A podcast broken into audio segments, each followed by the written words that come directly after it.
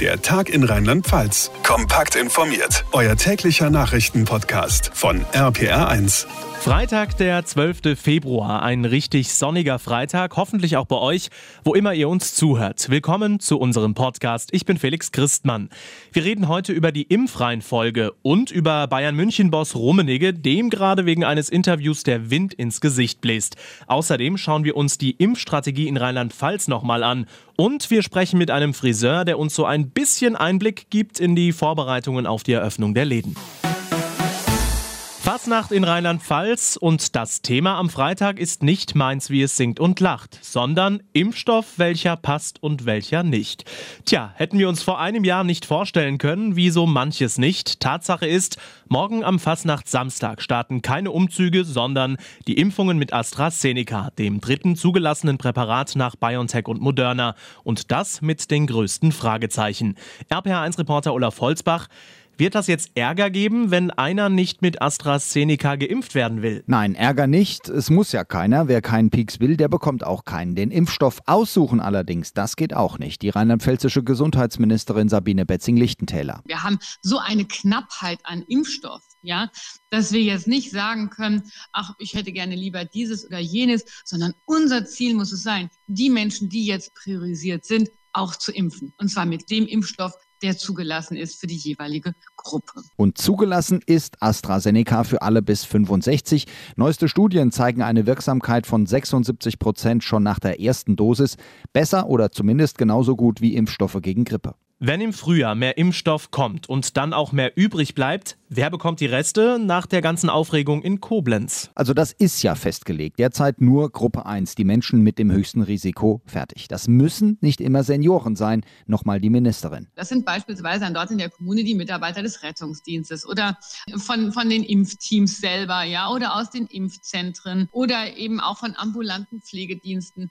Und wir haben das jetzt nochmal auch an alle Impfzentren kommuniziert, dass sie für so einen Fall vorbereitet äh, sind, weil wir wollen natürlich alle nicht, dass irgendwie Impfdosen ähm, nicht verwendet werden können. Insoweit war auch in Koblenz alles im grünen Bereich. Am besten ist, man legt klar fest, wer einen Rest verimpft bekommt und generell bleibt auch kaum was übrig. Olaf Holzbach, danke dir.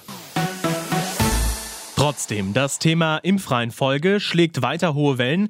Bayern-Boss Karl-Heinz Rummenigge hatte eine Diskussion angestoßen, die es in sich hat.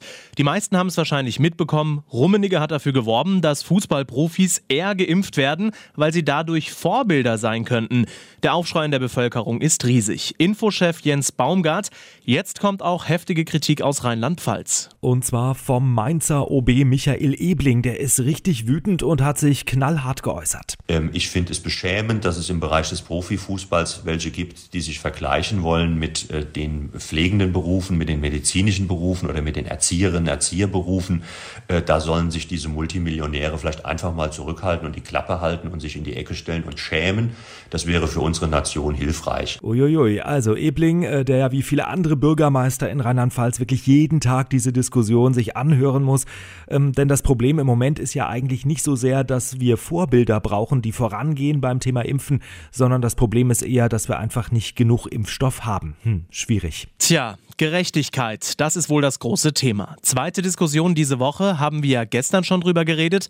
Warum dürfen Friseure am 1. März öffnen und andere nicht? Jens. Also eines ist klar, beim Friseur ist es äh, nicht ungefährlicher als im Nagelstudio ab März, aber ich glaube, es ist der Versuch der Politik, in einem ganz kleinen Punkt wenigstens ein bisschen was zu lockern, äh, der den Menschen offenbar besonders wichtig ist, vor allem auch den alten Menschen, so hat es die rheinland-pfälzische Ministerpräsidentin Malu Dreyer ausgedrückt. Es gibt einfach viele Menschen, die können sich die Haare nicht selber waschen und nicht selber föhnen und sie sind auch nicht alle im Pflegeheim, wo irgendjemand da ist, der hilft. Sie sind auch oft nicht pflegebedürftig und trotzdem nicht in der Lage, es zu tun. Tja, Gastronomie und Einzelhandel sehen das natürlich ein bisschen anders. Der Rheinland-Pfälzische Handelsverband erwartet beispielsweise eine Klagewelle. Also überall ist die Stimmung durchaus aufgeheizt. Immerhin, die Zahlen gehen weiter runter. Genau, und wenigstens das ist, glaube ich, für alle eine gute Nachricht. Das Robert Koch Institut meldet 9860 neue Fälle heute Morgen. Vor genau einer Woche waren es ziemlich genau 3000 Fälle mehr. Infochef Jens Baumgart, Dankeschön.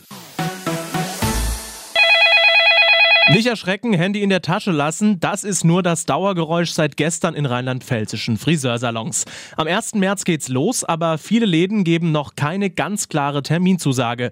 Harald Esser ist der Präsident des Zentralverbands des deutschen Friseurhandwerks, so heißt es offiziell. Herr Esser, Hintergrund ist, dass doch eben einiges noch unklar ist. Ja, es gilt das zu beachten. Wir werden ja jetzt, äh, wir haben ja neue Hygieneverordnungen für die Öffnung. Wir äh, müssen jetzt in jedem Bundesland quasi abwarten, wie die dann im eigenen Bundesland aussehen, ob man die eins zu eins übernimmt oder ob es da Sonderregeln zu sind.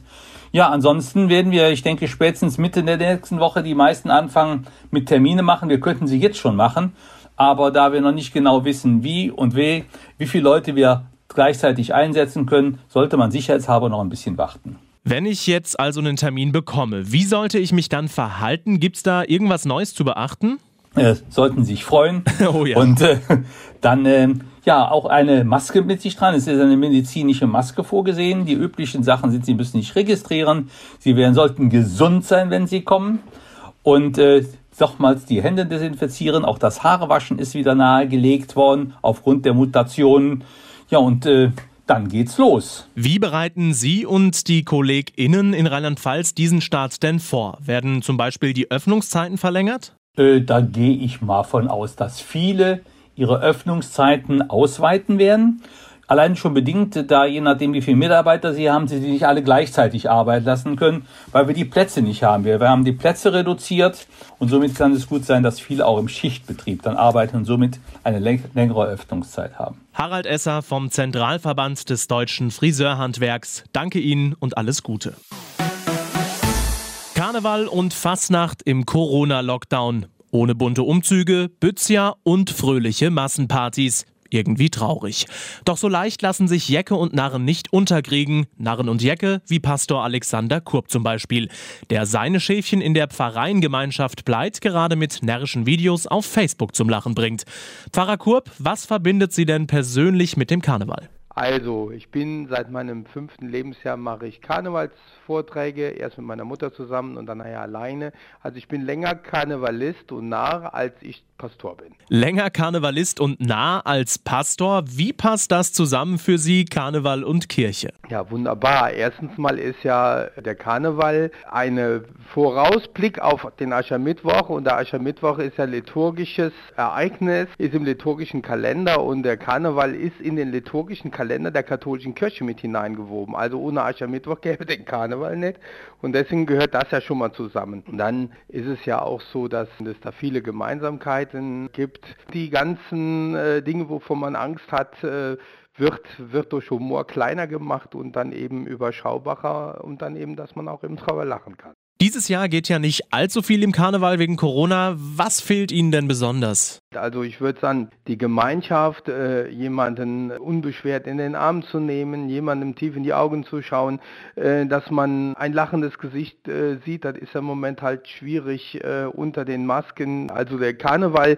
der fokussiert ja unheimlich viel, äh, was so im ganzen Jahr dran ist, äh, an politischen Themen und so, aber eben auch an diesen Themen und an Karneval merkt man dann besonders, was einem jetzt im Moment halt das ganze Jahr über schon fehlt. Ja, und Montag ist Rosenmontag. Wie werden Sie den denn erleben? Ich werde mir ein Fläschchen oder zwei Kölsch aufmachen werde das dann trinken. Vielleicht werde ich mir das ein oder andere, was dann im Fernsehen kommt, noch anschauen. Ich werde mir das ein oder andere vielleicht noch auf YouTube angucken, was da sonst noch äh, von den Kollegen und Freunden gesendet wird. Ja, und dann vielleicht ein Tränchen verdrücken, dass es das dies Jahr nicht so ist. Ne?